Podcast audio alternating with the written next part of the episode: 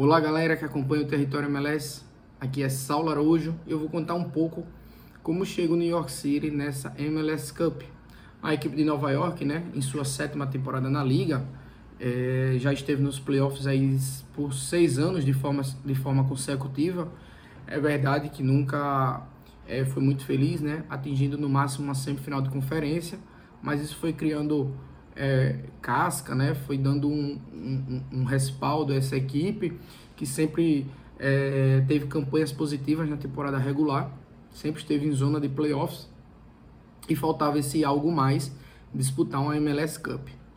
É, o ano, esse ano de 2021, né? Foi é, muitas incertezas para a equipe, o começo, né? É, perdeu muitas peças na, na, na off-season demorou muito a contratar novos jogadores para repor, é, mas acertou nas contratações de jogadores como o Amundsen, o Santiago Rodrigues, os brasileiros Thales Magno e Thiago Andrade.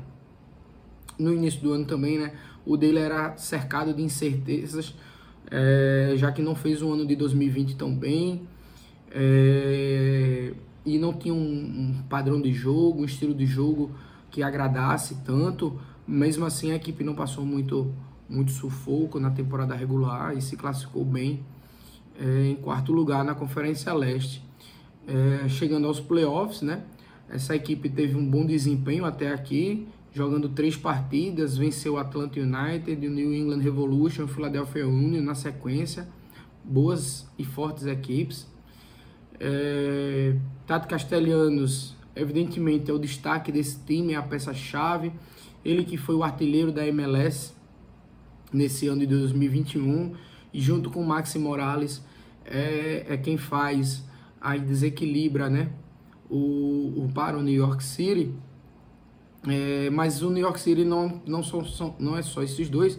Tem uma boa equipe equilibrada entre defesa meio de campo e muito forte no ataque que tem um estilo de jogo de manter a posse de bola e saber é, atacar bem finalizar bem criar boas chances de gol não tem pressa para criar essas chances, fica controlando o jogo.